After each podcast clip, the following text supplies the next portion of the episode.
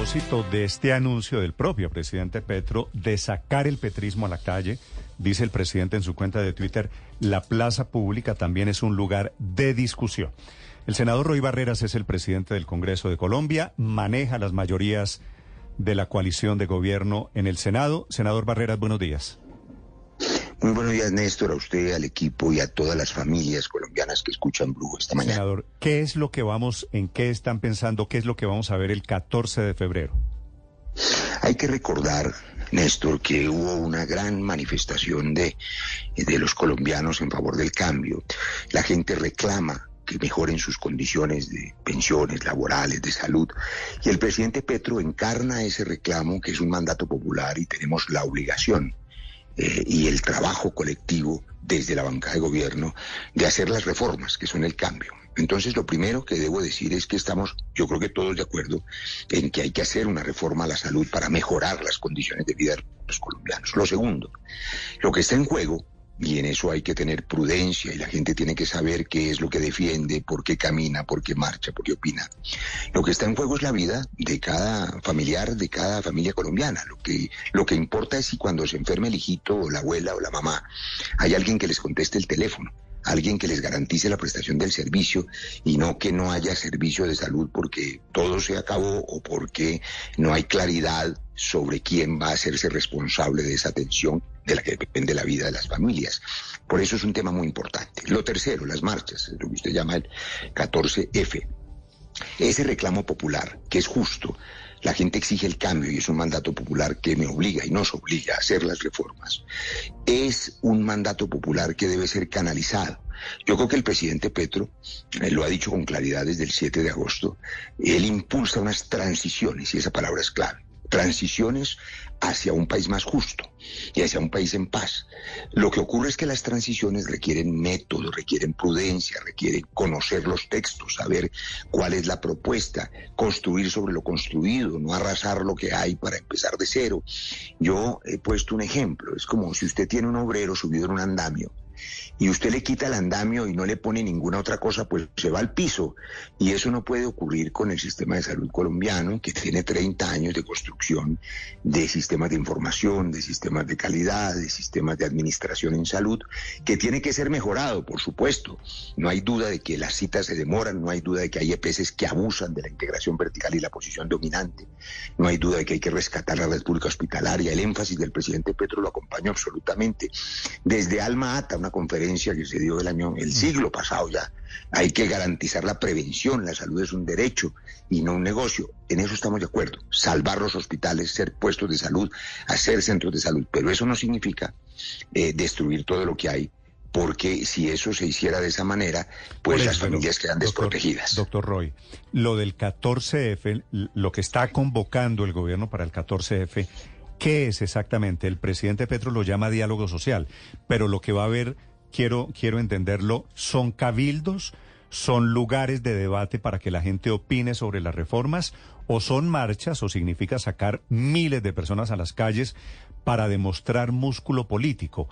¿Qué es lo que quieren hacer ustedes? Bueno, yo no, yo no lo sé, digamos, porque no, no estoy en esa organización, pero sé que hay dos cosas en esa convocatoria. Primero, un justo reclamo social. Y segundo, eh, el liderazgo del presidente, y uso esta palabra para canalizar ese reclamo social hacia soluciones porque lo que no puede ocurrir es que las movilizaciones terminen en el caos, en el desorden o en la confrontación ciudadana. Debo decir que en el fondo, aunque es un tema muy largo, eh, lo que hay son dos modelos de, expresión democrática. Lo que algunos llaman la democracia directa, que es el estado de opinión del expresidente Uribe o el de muchos otros dirigentes, y es apelar directamente a las masas en las calles sin la intermediación de las instituciones, o la democracia representativa liberal, eh, que, en la que yo me inscribo, que implica que hay unas instituciones que tramitan el reclamo y lo canalizan. Por eso, y sacar gente a las calles, sacar gente a las calles no es muy parecido al estado de opinión del que hablaba el uribismo. Yo creo que se parece bastante, pero por supuesto con propósitos distintos. Una cosa es sacar a la gente a la calle en contra de la paz y otra cosa es sacar a la gente a la calle en favor de la vida. Pero en todo caso el método implica mucho cuidado porque lo que no puede ocurrir es que pues la gente salga a marchar, en este caso o en cualquier otro sin conocer los textos, em, y puede significar que haya una especie de, conflictividad social indeseable que termina pues en, en, una confrontación que no soluciona los problemas de fondo. Y además en otro asunto, y es que hay una contradicción entre una movilización popular que implique, si se ve de manera equivocada, la negación del Congreso eh, y el trabajo que tenemos la obligación de hacer en el Congreso, que es tramitar reformas. Sobre, sobre eso, senador, justamente quiero preguntarle, porque lo que está en juego para algunos es la posibilidad de que las reformas se debatan en el Congreso o la posibilidad de que el llamado estado de opinión termine presionando a una rama del poder que es independiente en teoría del gobierno y en la práctica debería serlo también, como es el, legislativo, para que saque adelante las reformas. ¿No termina esta siendo una posibilidad riesgosa de que a través de el impulso de unos sectores se terminen aprobando una reforma sin consenso o sin debate suficiente en el Congreso? No, eso último no va a ocurrir. Y además, digamos, el Congreso tiene la obligación de, escuchar a la gente, a la gente que nunca eh, ha sido oída. Pero lo importante, usted lo ha mencionado, es lo siguiente. Yo hago una pregunta simple, por eso creo que esto puede eh, canalizarse bien y hacer sinergia entre el justo reclamo popular y el trabajo responsable, que es mi obligación, y la del Congreso. Y es que supongamos que eh, la, una percepción equivocada que por supuesto no es la del presidente, pero pues hay sectores radicales, tanto en la izquierda y en la derecha, que salen a las calles a confrontarse. Si un sector radical cualquiera piensa que eh, una muchedumbre eh, tirándole piedra al Congreso eh, va a lograr un resultado, pues eso no termina en nada. O sea, ¿quién va a aprobar las reformas? Pues no es la muchedumbre, salvo que termináramos en un escenario indeseable de confrontación institucional que tampoco genera soluciones.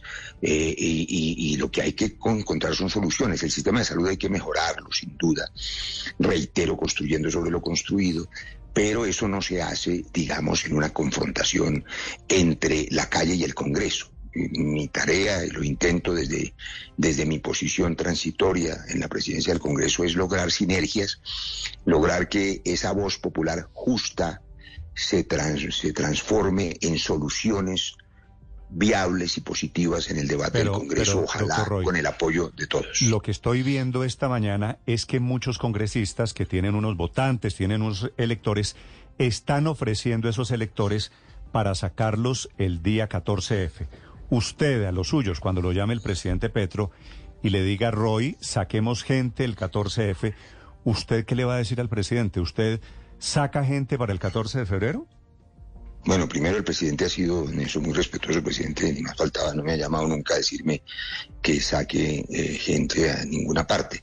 Pero además yo no podría, Néstor, porque es que eh, realmente yo no sé quiénes son mis electores, eh, sobre todo en la última elección. En eso yo también soy completamente franco.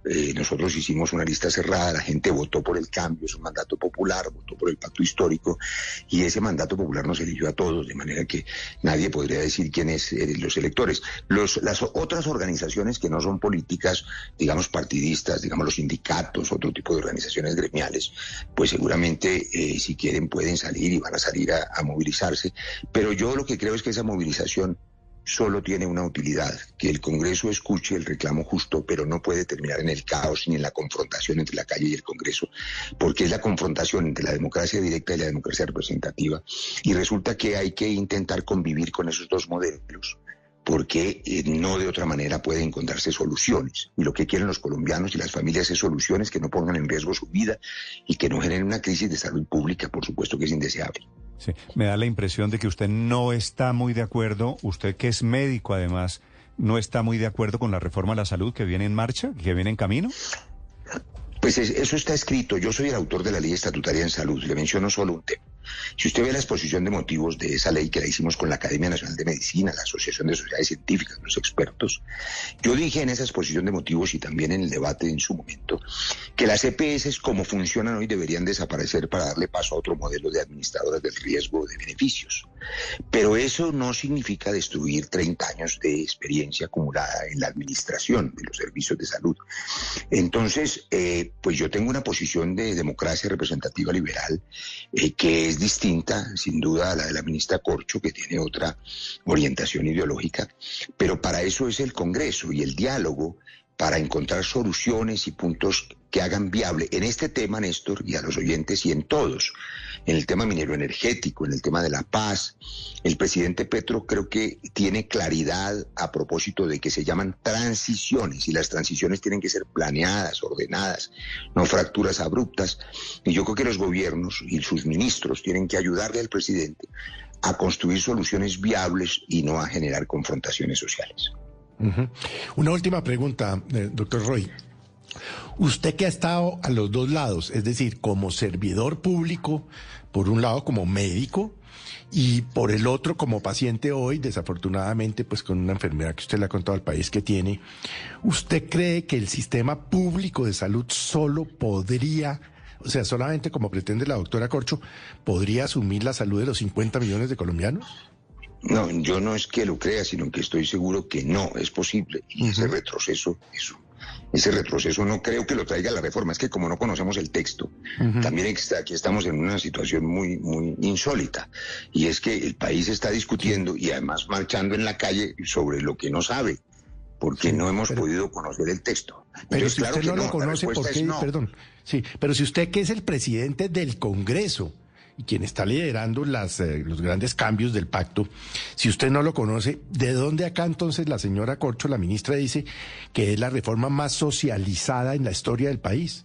¿Y usted no lo conoce? yo, yo, no, pues yo no lo conozco, pues es la verdad, pero nadie, usted tampoco, ni las familias. No, no, no, yo no lo conozco, sí. Entonces necesitamos conocerlo. Yo llevo meses pidiéndole a los ministros que le ayudemos al presidente Petro a construir soluciones que son reformas viables, sensatas, concertadas. Y sigo esperando los textos en esto, en la ley de sometimiento a la justicia, en, en, en, todos los temas, en el tema laboral, en el tema pensional. Las reformas hay que aprobarlas. Tenemos una obligación con un mandato popular que ganó las elecciones.